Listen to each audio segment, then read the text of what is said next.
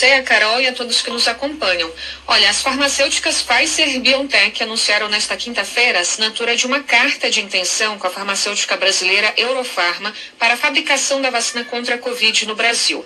Todas as doses fabricadas serão distribuídas exclusivamente para a América Latina e a produção deve começar em 2022. Segundo esse acordo, a Eurofarma vai receber o produto das instalações nos Estados Unidos. A estimativa é que a produção anual exceda 100 milhões de doses em plena capacidade operacional. O acordo também informa que, para facilitar o envolvimento da Eurofarma no processo, as atividades de transferência técnica, desenvolvimento no local e instalação de equipamentos começarão imediatamente. As conversas da Pfizer com a Eurofarma começaram em junho até a assinatura dessa carta de intenção entre as duas empresas hoje. O presidente da Pfizer na América Latina, Carlos Murilo, afirmou que o acordo de colaboração vai permitir acesso mais justo e equitativo à vacina, não apenas à população do Brasil, mas também da América Latina.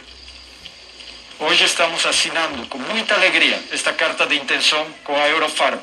A Eurofarma vai começar, através deste acordo com a Pfizer, a terminar o processo de fabricação de nossa vacina aqui no Brasil. Significa que eles vão estar fazendo o envase e finalização de nossa vacina no Brasil, mais uma vez, para o Brasil, mas também para o resto dos países de Latinoamérica. O que, que o ministro Marcelo Queiroga falou sobre isso? O ministro comemorou bastante o acordo entre as duas empresas e tentou relacionar a vinda da Pfizer ao Brasil ao governo Bolsonaro.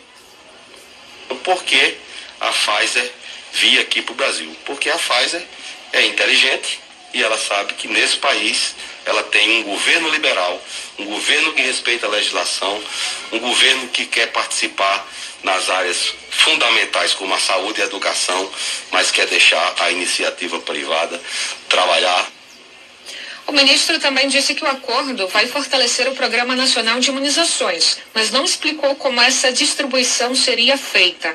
Essa decisão ocorre no momento em que o Brasil decidiu vacinar grupos específicos com uma terceira dose a partir de 15 de setembro. Na quarta-feira, ontem, né, o, ministro da, o Ministério da Saúde anunciou que pessoas com mais de 70 anos e imunossuprimidas vão receber uma dose de reforço da Pfizer, independentemente aí do imunizante que tomaram antes. E essa é a terceira vacina contra a Covid Fabricada aqui no Brasil. Então, além dela, a Coronavac, fabricada pela Sinovac em parceria com o Instituto Butantan, e também o imunizante da AstraZeneca, produzido pela Fiocruz. Bocardi. Débora Fortuna, muito obrigado.